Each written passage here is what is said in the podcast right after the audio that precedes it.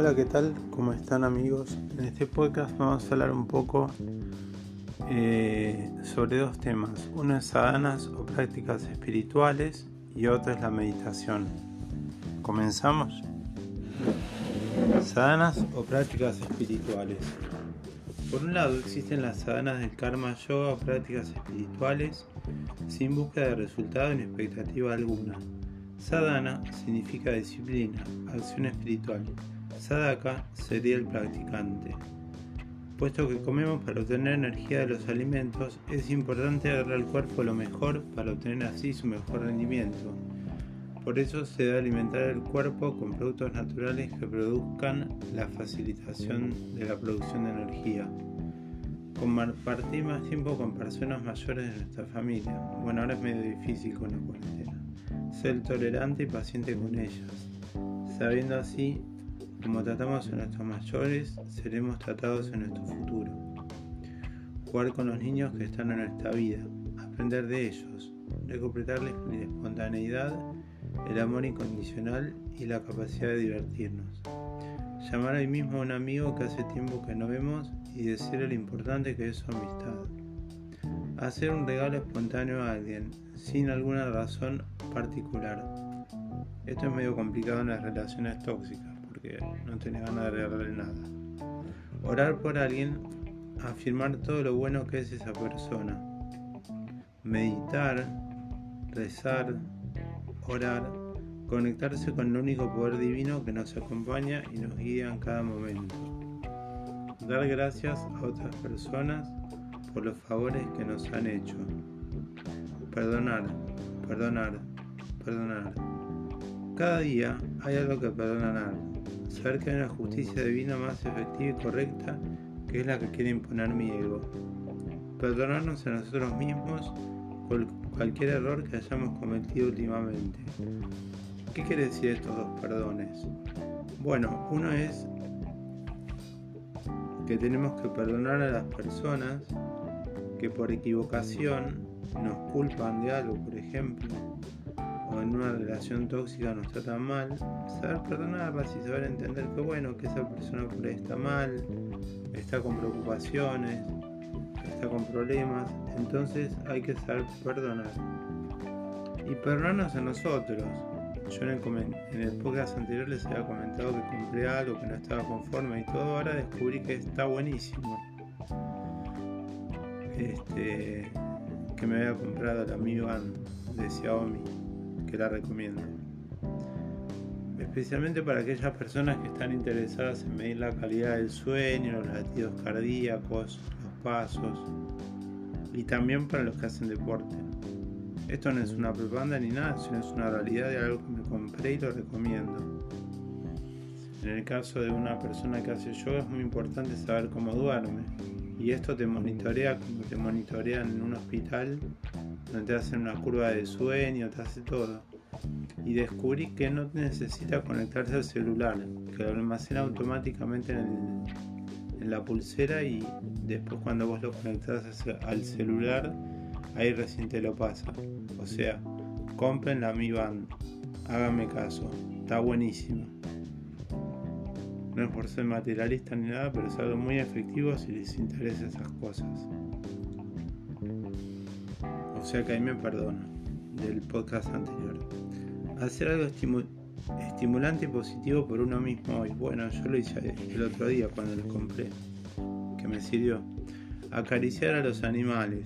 Bueno, aquí en casa no tengo animales. Decirles palabras de amor. Acariciar a las plantas decirle palabras de amor, bendecir mentalmente a todas las personas que me encuentro hoy y desearles lo mejor. Eso es algo bueno para hacer, es una práctica espiritual positiva. Hacer una donación de dinero con mucho amor, el que puede, por ahora con la crisis. Desprendernos de artículos viejos, como por ejemplo ropa, libros, revistas, muebles, donarlos o venderlos o regalarlos. De esta manera le damos lugar a algo nuevo en nuestras vidas. Bueno, yo vendí cosas y compré otras. Repetir afirmaciones que aumenten nuestra autoestima. Esto es lo que estoy haciendo a través de los podcasts. Aliviar la tarea de nuestros compañeros de trabajo si es posible. Compartir con padres, hermanos, hijos, nietos u otros parientes momentos placenteros, recordando que con ellos nos toca vivir una experiencia ineludible debido a los lazos sanguíneos. Bueno, acá es medio complicado con el tema de la cuarentena y, y todo poder compartir este momentos positivos porque yo tengo mi situación particular una relación tóxica de pareja y más allá del yoga este, a veces tengo que hacer meditación varias veces para poder positivizarme y para poder estar tranquilo. Esto lo cuento como algo personal que ya lo conté en todos los podcasts anteriores. Practicar alguna actividad física que ayude a relajar las tensiones y mantener la tonicidad muscular. Bueno, un yoga fuerte puede ser, del método Yengar, o algún otro de Elena Malova que tiene mil rutinas. Cualquiera, yoga, yoga pilates. Ofrecer ayuda desinteresada a alguien que la necesite. Colaborar con las personas más cercanas. A veces es más fácil hacer el bien a personas desconocidas que a otras que están cerca. Decir palabras de amor y expresar cariño abiertamente. Los defectos en privado, las virtudes en público. Reírnos y hacer reír a los demás. Leer libros de autoayuda, curación, espiritualidad o cualquier material estimulante que ayude a vivir mejor. Bueno, esto yo lo hago diariamente a través de los podcasts. Asistir a cursos, conferencias, charlas o grupos positivos hay algunas cosas que no las voy a leer porque felicitar a los demás por sus éxitos y alentarlos a seguir creciendo, reconocer las virtudes ajenas y estimular a las personas para que las expresen. Sí, está bueno eso, decirle al otro, che, qué bueno que hiciste esto, qué bueno que hiciste aquello.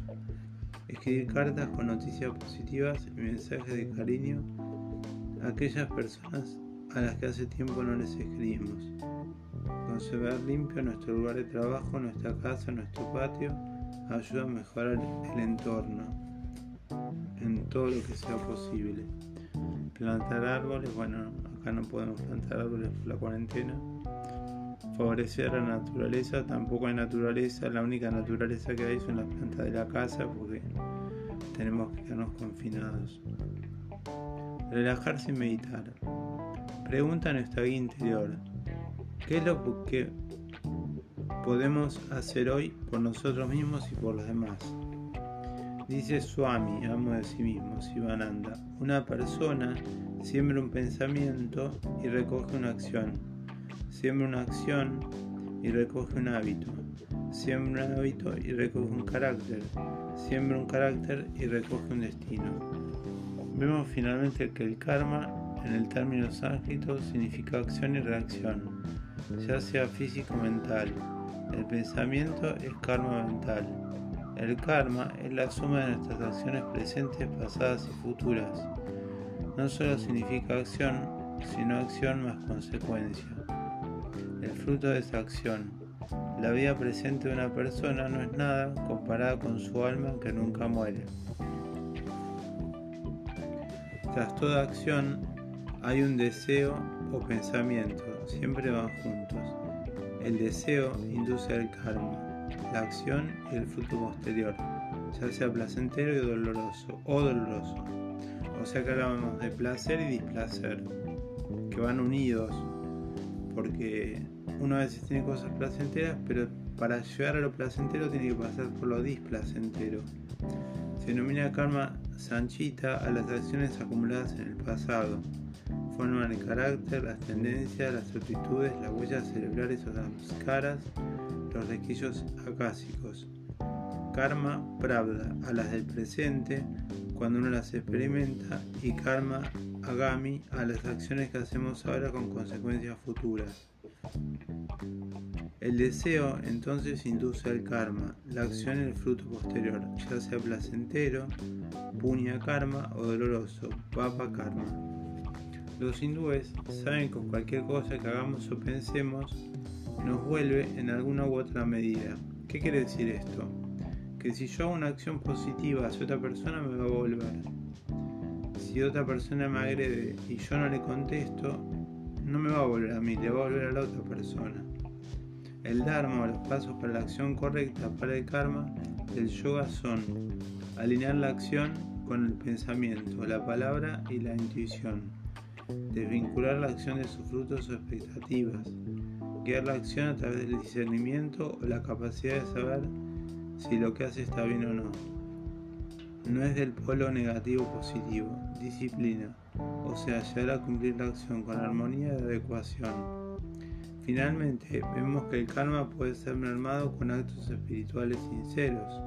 Cuando vivimos de acuerdo con nuestros principios espirituales, podemos disolver los karmas pasados. O sea que cuando uno vive de acuerdo, por ejemplo, meditar, hacer yoga, disuelve los karmas pasados, las situaciones que a uno le causaron malestar, Hablamos mil veces de las relaciones tóxicas. Si estamos con una persona que tiene mucha vibra negativa, lo que logramos hacer a través de la meditación positiva y en el caso de que estemos muy nerviosos a través de una respiración, de una meditación alineada a la respiración, por ejemplo de Elena Malova, que tiene un montón, lo que logramos es tranquilizarnos. Y eso es muy importante, estar tranquilos, estar bien. Porque nuestro cuerpo es uno solo. Y si nosotros estamos mal y estamos nerviosos, inquietos, con preocupaciones, con miedos, ¿qué hay que hacer en ese caso? Escuchar un mantra. Los mantras son muy aliviadores, muy sanadores. Por eso es muy importante escucharlos.